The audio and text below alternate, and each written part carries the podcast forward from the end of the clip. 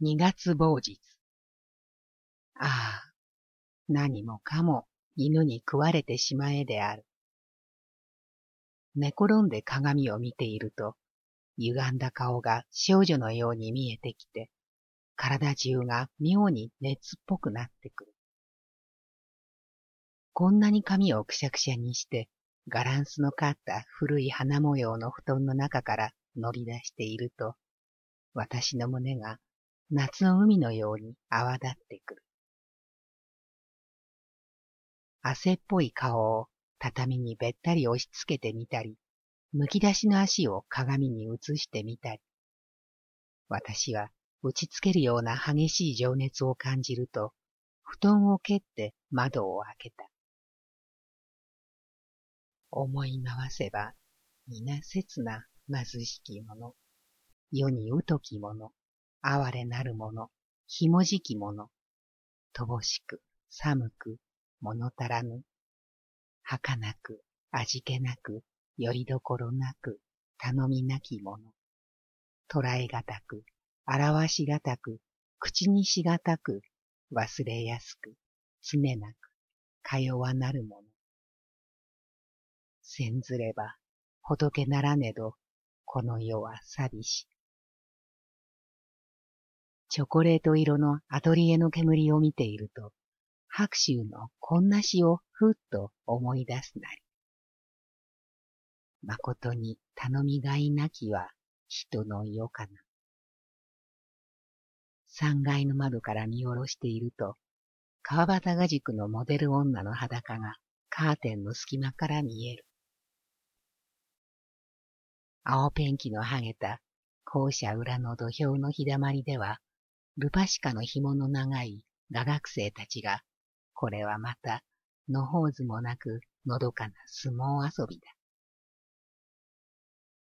上から口笛を吹いてやると、カッパ頭が皆三階を見上げた。さあ、その土俵の上に、この三階の女は飛び降りていきますよって怒鳴ったら、みんな喜んで拍手をしてくれるだろう。川端画軸の横の石垣のアパートに越してきて、今日でもう十日余り。寒空には毎日チョコレート色のストーブの煙が上がっている。私は二十通余りも履歴書を書いた。原石を鹿児島県東桜島。ふるさと、温泉場だなんて書くと、あんまり遠いので、誰も信用をしてくれないのです。だから、東京に原石を書き直すと、非常に肩が軽くて、説明もいらない。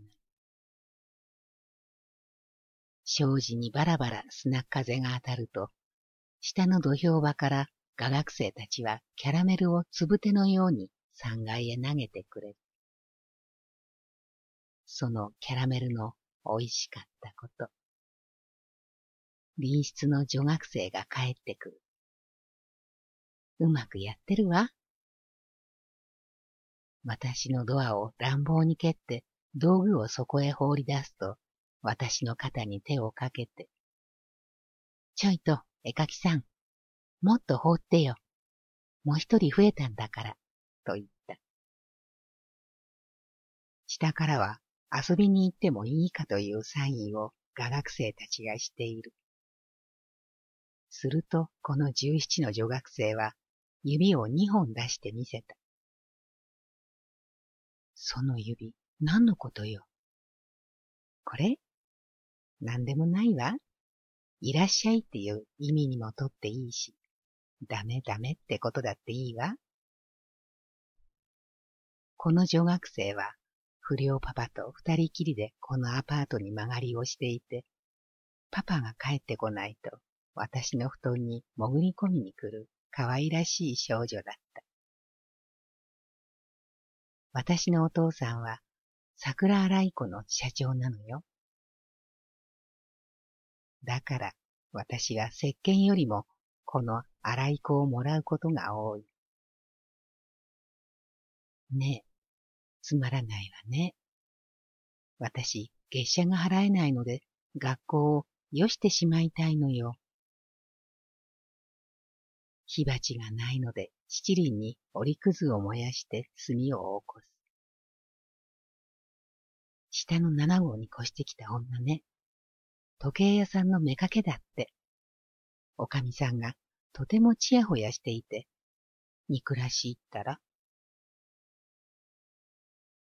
彼女の呼び名はいくつもあるのでわからないのだけれど、自分ではベニがねと言っていた。ベニのパパはハワイに長いこと言っていたとかで、ビール箱でこしらえた大きいベッドにベニと寝ていた。何をやっているのか見当もつかないのだけれど、桜洗い子の空袋がたくさん部屋へ持ち込まれることがある。私んとこのパパ、あんなにいつもニコニコ笑ってるけれど、本当はとても寂しいのよ。あんた、お嫁さんになってくれない？バカね。ベニさんは。私はあんなおじいさんは大嫌いよ。だって、うちのパパはね、あなたのことを一人で置くのはもったいないって。若い女が一人でゴロゴロしていることは、とても損だってさ。三階建てのこのガラガラのアパートが火事にでもならないかしら。寝転んで新聞を見ていると、決まって目の行くところは、芸者と救済と貸金と女中の欄が目についてくる。お姉さん、今度、時技へ行ってみない？三巻共通で朝から見られるわよ。私、歌劇女優になりたくってしようがないのよ。ベニは壁に手の甲をぶっつけながら、ビオレットを鼻の先で器用に歌っていた。夜、松田さんが遊びに来る。私はこの人に十円余りも借りがあって、それを払えないのがとても苦しいのだ。あのミシン屋の二条を引き払って、こんな貧乏なアパートに越してきたものの、一つは松田さんの親切から逃げたいためであっあなたにバナナを食べさせようと思ってきたのです。食べませんか？この人の言うことは、一つ一つが何か思わせぶりな言い方に聞こえてくる。本当はいい人なのだけれども、ケチでしつこくて、することが小さいことばかり。私はこんな人が一番嫌いだ。私は自分が小さいから、結婚するんだったら大きい人と結婚するわ。いつもこう言ってあるのに、この人は毎日のように遊びに来る。さようなら。そう言って帰っていくと、非常にすまない気持ちで、今度会ったら優しい言葉をかけてあげようと思っていても、こうして会ってみると、シャツが目立って白いのなんかも、とても尺だったりする。いつまでもお金が返せないで、本当にすまなく思っています。松田さんは酒にでも酔っているのか、わざとらしく突っ伏してため息をしていた。桜洗い子の部屋へ行くのは嫌だけれども、自分の好かない場違いの人の涙を見ていることが辛くなってきたので、そっとドアのそばへ行く。ああ、十円という金がこんなにも重苦しい涙を見なければならないのかしら。その十円がみんなミシン屋のおばさんの懐へ入っていて、私には素通りをしていっただけの十円だったのに。セルロイド工場のこと、自殺した千代さんのこと、ミシン屋の二条で迎えた貧しい正月のこと。ああ、みんな過ぎてしまったことだのに、小さな男の後ろ姿を見ていると、同じような夢を見ている錯覚が起こる。今日はどんなにしても話したい気持ちで来たんです。松田さんの懐にはカミソリのようなものが見えた。誰が悪いんです？変な真似はやめてください。こんなところでこんな好きでもない男に殺されることはたまらないと思った。私は私を捨てていった島の男のことが急に思い出されてくると、こんなアパートの片隅で私一人が辛い思いをしていることが切なかった。何もしません。これは自分に言い聞かせるものなのです。死んでもいいつもりで話しに来たのです。ああ、私はいつも松田さんの優しい言葉には参ってしまう。どうにもならないんじゃありませんか。別れていても、いつ帰ってくるかもしれない人があるんですよ。それに、私はとても変質者だからダメですよ。お金も借りっぱなしで、とても苦しく思っていますが、四五日すれば、何とかしますから。松田さんは立ち上がると、狂人のように慌ただしくはしご段を降りて帰って行ってしまった。夜更け、島の男の古い手紙を出して読んだ。みんなこれが嘘だったのかしらと思う。揺すぶられるような激しい風が吹く。せんずれば仏ならねど皆さりし。三月某日。花屋の菜の花の金色がガラス窓から広い田舎の野原を思い出させてくれた。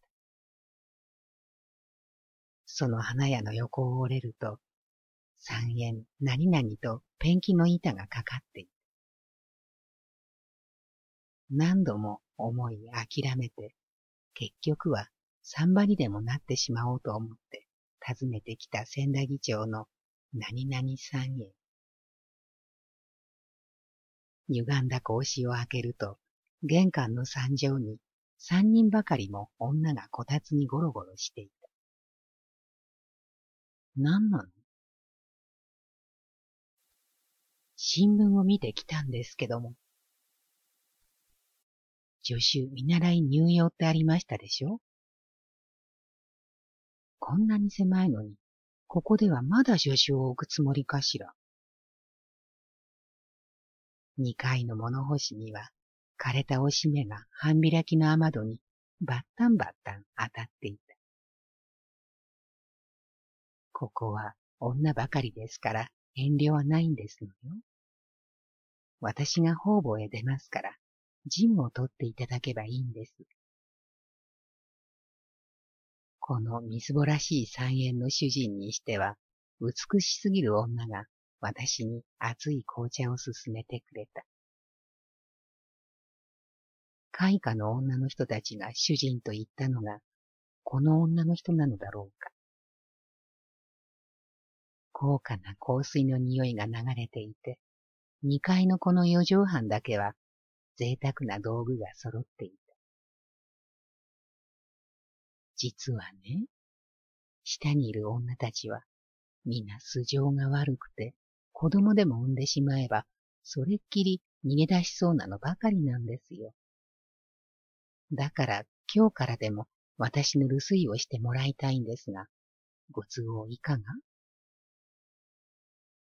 油のムチムチして白い柔らかい手を頬に当てて、私を見ているこの女の目には、何かキラキラした冷たさがあった。話しぶりはいかにも親しそうにしていて、目は遠くの方を見ている。その遥かなものを見ている彼女の目には、空もなければ山も海も、まして人間の旅習なんて何にもない。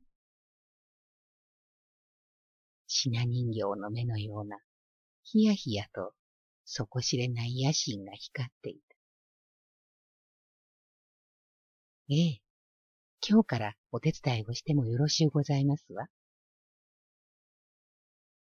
昼。黒いボアに頬をうずめて女主人が出て行った。子女が台所で玉ねぎを油で炒めている。ちょっと、嫌になっちゃうね。また玉ねぎにしょっぺ汁かい？だって、これだけしか当てがっていかねえんだもの。へっ毎日五十銭ずつ取ってて、まるで犬頃と間違えてるよ。じろじろ睨み合っている瞳を霊障に変えると、彼女たちはタバコを食いらしながら、女子さん、寒いから汚いでしょうけど、ここへ来て当たりませんか？と言ってくれた。私は何か底知れない気鬱さを感じながら襖を開けると、雑然とした三畳の玄関に女が六人ぐらいも座っていた。こんなにたくさんの妊婦たちは、一体どこから来たのかしら。女子さん、あなたは大国どこです？東京ですの。おやおや、そうでございますの。ちょっと、こりゃごまめだわよ。女たちは、あはあは笑いながら、何か私のことについて話し合っていた。昼の膳の上は、玉ねぎの炒めたのに醤油をかけたのが出る。その他には、京菜の漬物に薄い味噌汁。八人の女が猿のように小さなテーブルを囲んで箸を動かせる。子供だ、子供だと言って、一日延ばしに私から金を取ることばかり考えているのよ。そして、栄養食、ビタミン B が必要ですとさ。インバイドのくせに。女給が三人、田舎芸者が一人、女中が一人、未亡人が一人という素性の女たちが去った後、小女が六人の女たちの説明をしてくれた。うちの先生は、産婆が本業じゃないのよ。あの女の人たちは、前からうちの先生の、あれの世話になってんですの。世話料だけでも大したものでしょう。インバイドと言い散らした女の言葉がわかると、自分が一直線に落ち込んだような気がして、急にふっと松田さんの顔が心に浮かんできた。不運な職業にばかりあさりつく私だ。もう何も言わないであの人と一緒になろうかしらとも思う。何でもない風を装い、玄関へ出どうしたの？荷物を持ったりして。もう帰るの？ちょいと、先生が帰るまでは帰っちゃダメだわ。私たちが叱られるもの。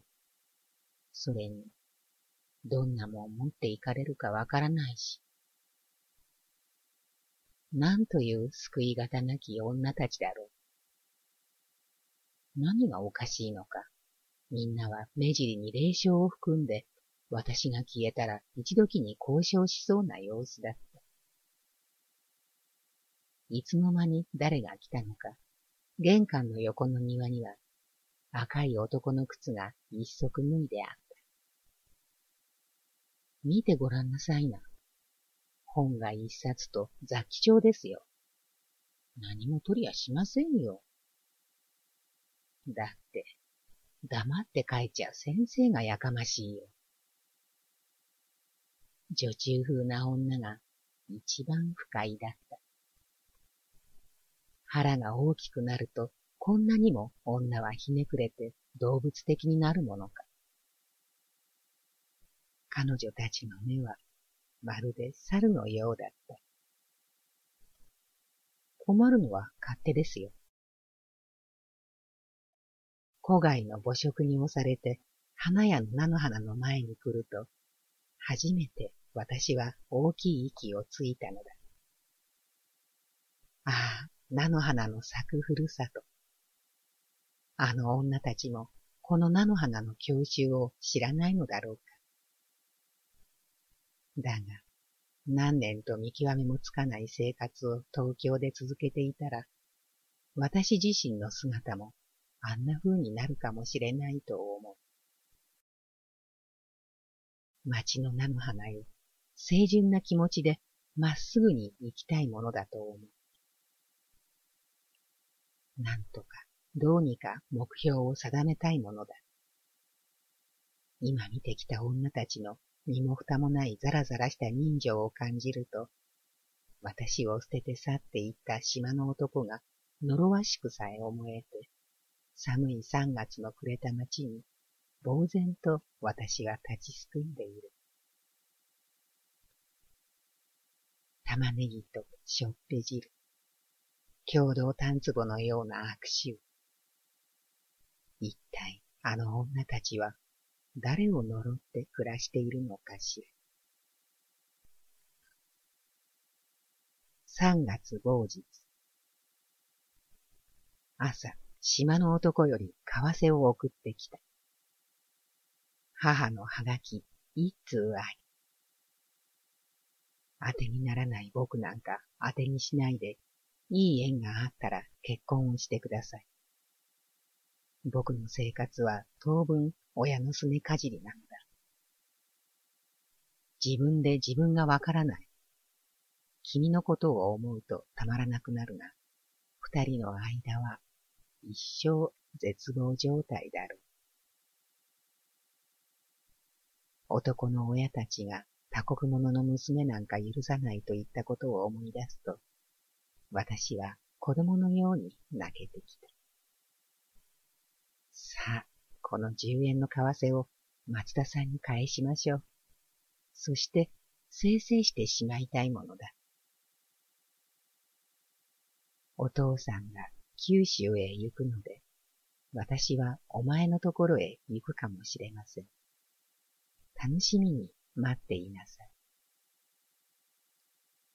母よりの手紙。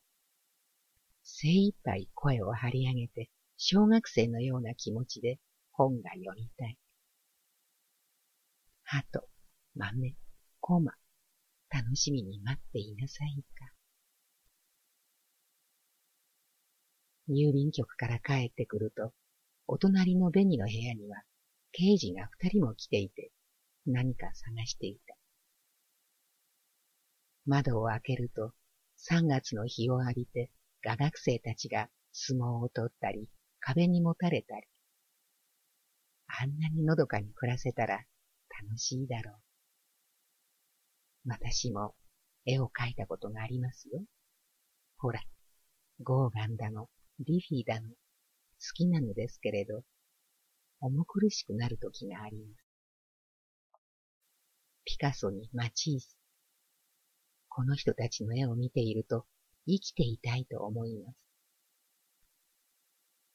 そこのアパートに空き間はありませんか？新鮮な、ほがらかな青年たちの笑い声が弾けると、一斉に男の目が私を見上げた。その目には、空や山や海や旅衆がキラキラ水っぽく光って美しかった。二間空いてるんですか？私は、紅の真似をして二本の指を出してみせた。紅の部屋では、何か家宅捜索されているらしい。ビール箱のベッドを動かしている音がしている。昇進、女はつらし、生きるはつらし。